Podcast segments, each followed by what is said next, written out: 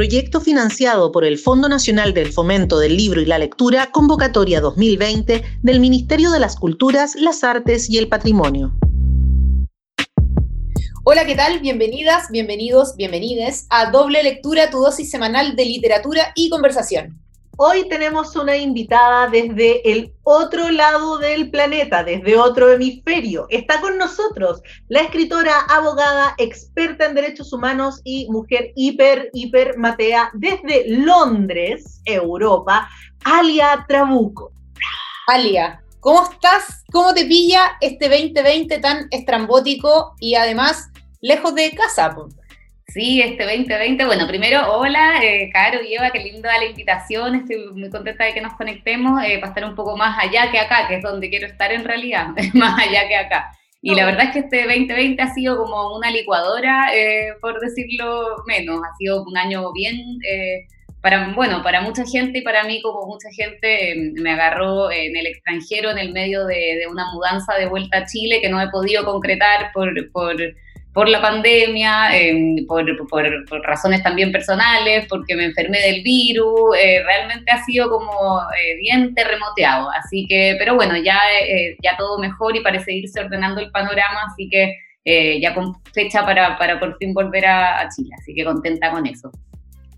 Eh, antes de meternos un poco en el tema de esa experiencia tan potente que tuviste en torno al coronavirus en primerísima primera persona, eh, quiero llevarte un poquito a eh, el, el, libro Las homicidas, porque ese es un imperdible y es obvio que no íbamos a dejarlo escondido. Queremos hablar de este libro eh, sobre mujeres que cometen asesinatos, que es espectacular, muy regalón por lo demás, me encanta. Queremos saber cómo nace ese proyecto y qué criterio utilizaste para seleccionar los casos. Bueno, Las, las Homicidas es un, es un, proyecto que nació, así el germen de la idea fue eh, la lectura del libro Cárcel de Mujeres de María Carolina eh, eh, o Gil, y que cuando cerré, terminé de leer ese libro, porque estaba, estaba interesada en escribir, curioso la coincidencia, estaba interesada en escribir algo sobre literatura escrita en, en, en, en confinamiento, específicamente en cárceles. Curioso ahora como el paralelo con, oh. con el mundo confinado.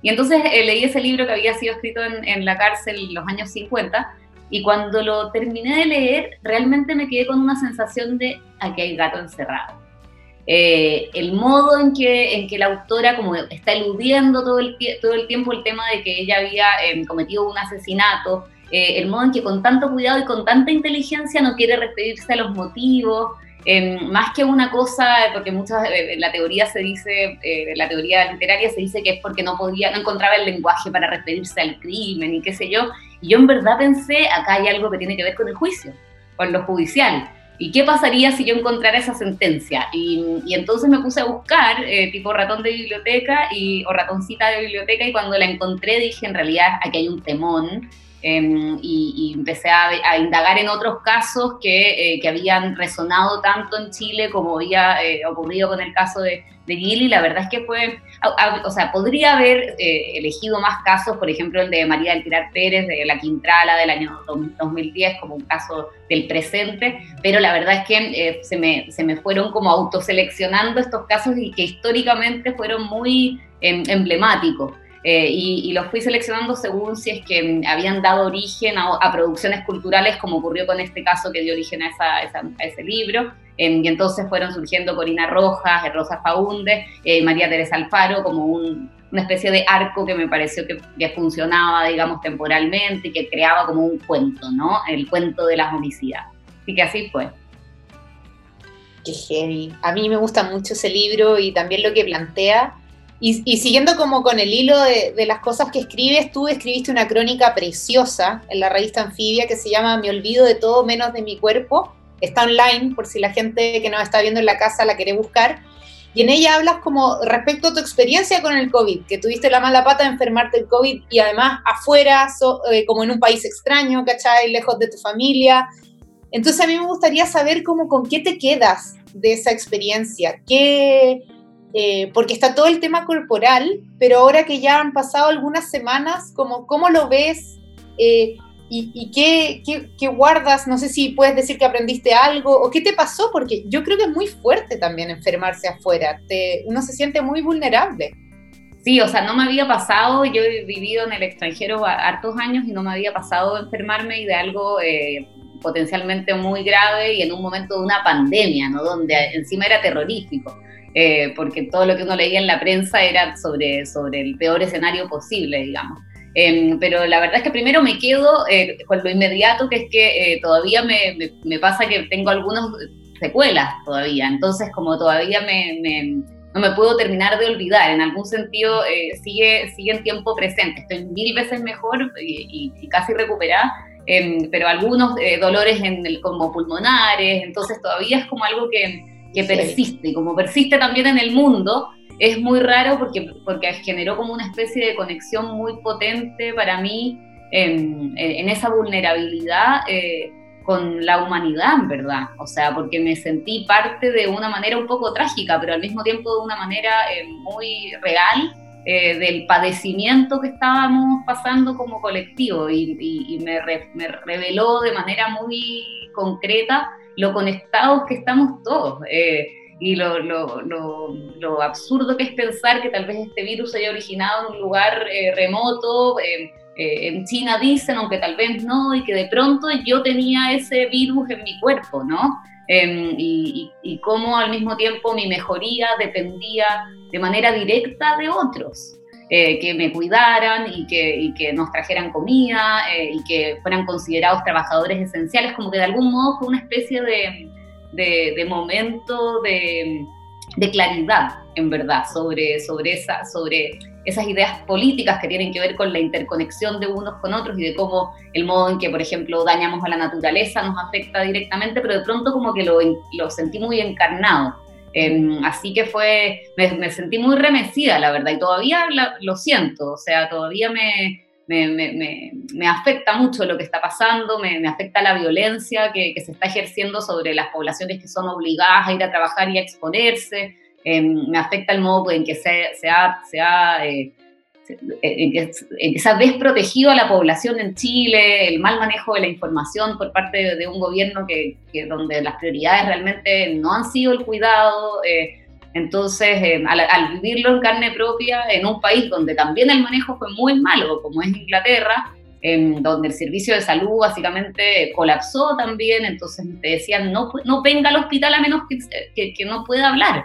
Eh, o sea, si, te escucho decir una oración completa es porque estás oxigenando, así que esa es la, ese era el nivel de, como de colapso y donde, donde también eh, el gobierno apostó a la economía, a no cerrar, se demoraron, entonces también eh, veo el paralelo y, veo lo que pasa cuando, cuando eso afecta a los cuerpos y la verdad es que es que es duro y es un momento difícil y, no ha terminado. Entonces también ojalá que se puedan sacar aprendizajes que tengan que ver con realzar eso, algo tan feminista, ¿no? Que tiene que ver con cuidarnos em, y cuidarnos las unas a las otras, los unos a los otros, a la naturaleza.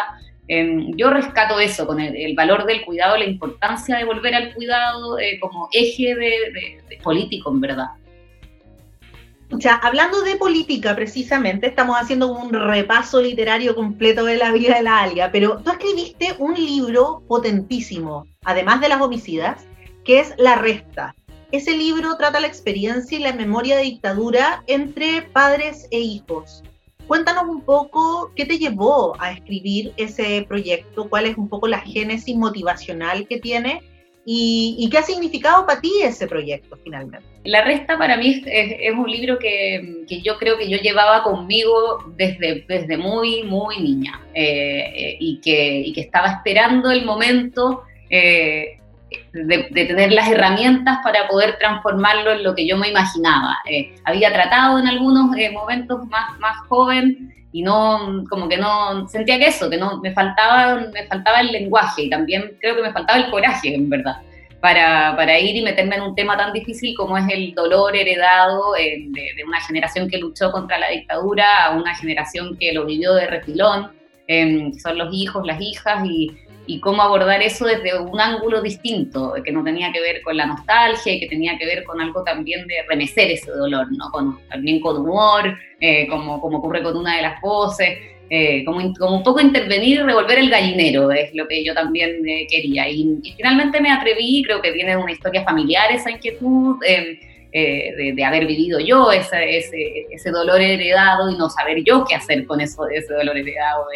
Lo que hice finalmente fue escribir ese libro, lo que hacen los personajes que hacen un, un, viaje a, través de la cordillera eh, a buscar un cadáver, digamos, para tratar de darle un sentido eh, a, algo que no tiene sentido, que es cómo, eh, cómo, lidiar con ese dolor o como lo plantea el personaje en esa novela, cómo hacer, como hacer calzar el número de muertos con el número de tumbas, que en Chile no calzan.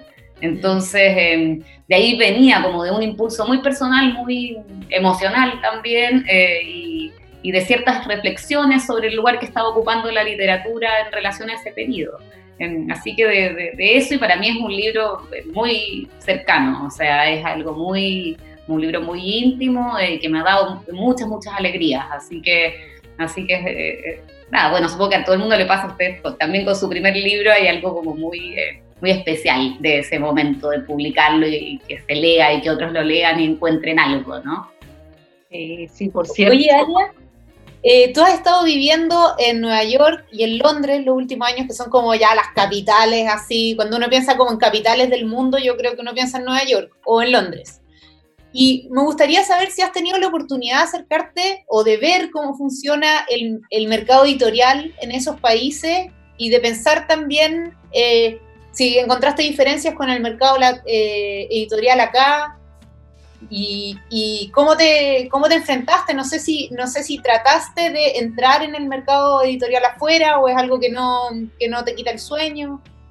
Em, la verdad es que eh, mi impresión, primero cuando me fui a Estados Unidos, es, era que, que eh, como que lo más interesante que estaba siendo publicado en ese momento allá estaba siendo publicado por las editoriales independientes eh, más pequeñas, digamos. Y en ese sentido vi un paralelo y una semejanza con, con Chile, donde, donde también eh, gran parte de las cosas más arriesgadas eh, y, literariamente interesantes, muchas de ellas se siguen publicando, al menos la primera vez en, en, editoriales chicas.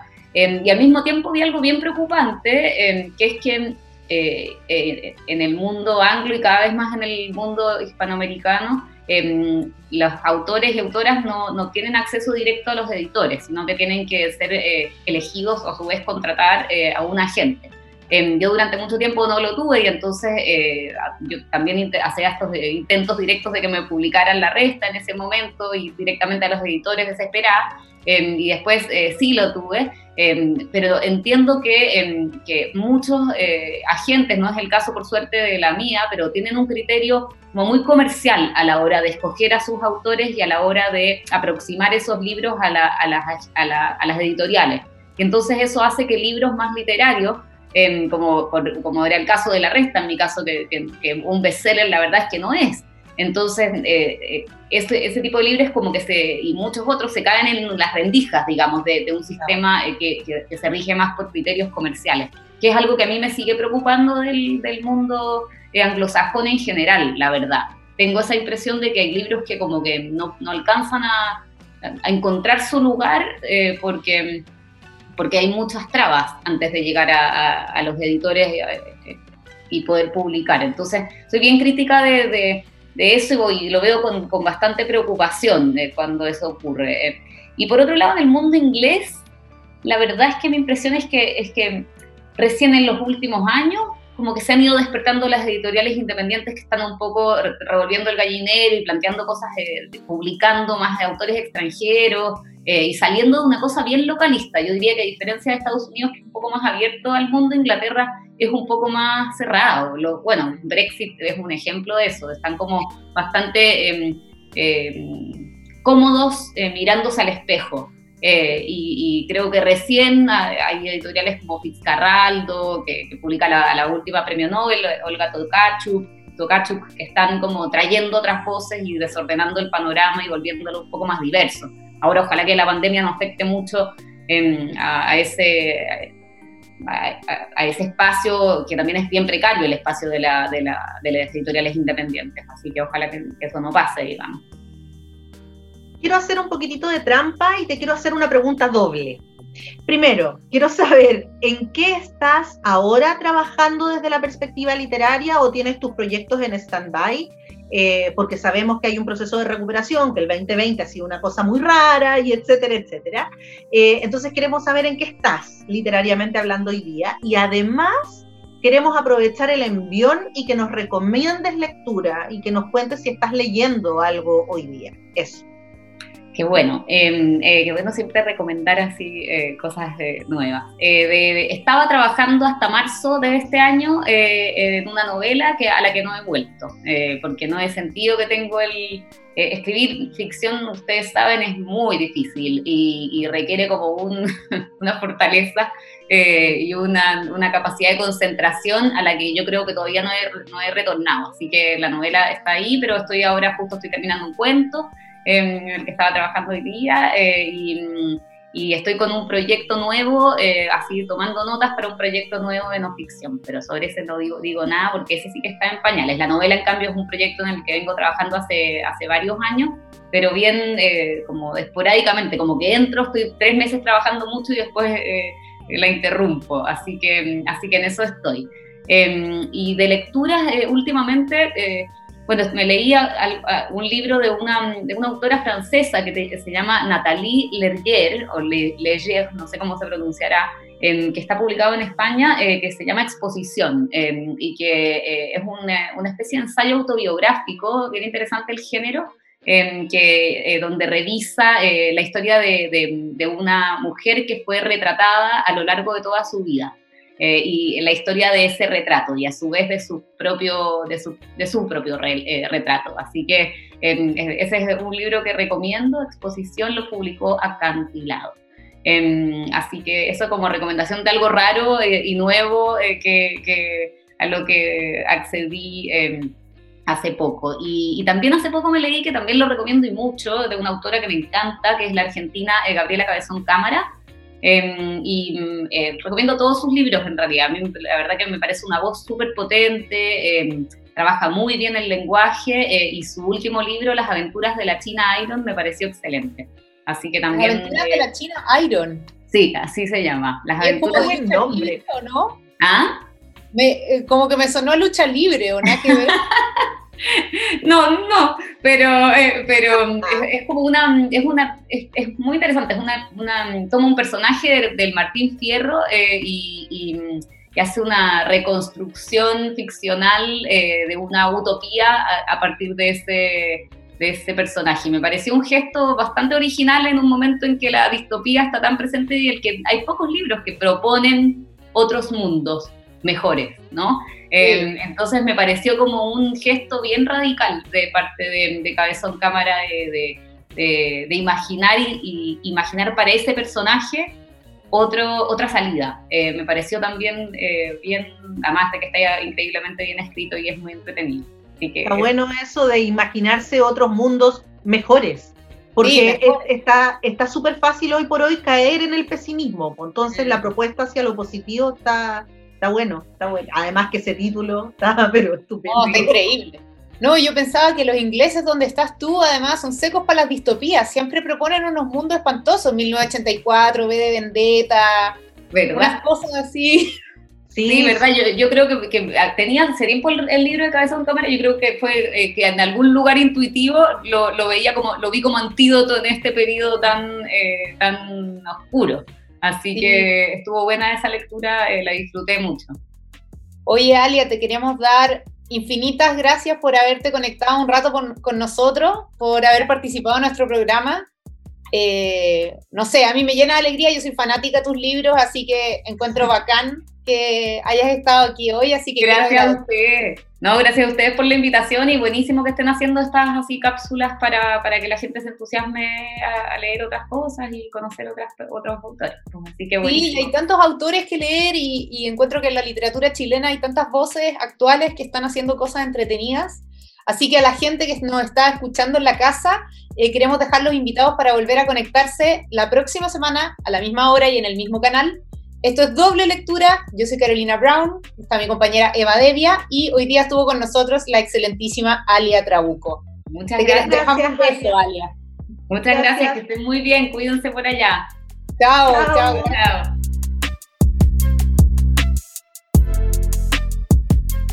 proyecto financiado por el Fondo Nacional del Fomento del Libro y la Lectura, convocatoria 2020 del Ministerio de las Culturas, las Artes y el Patrimonio.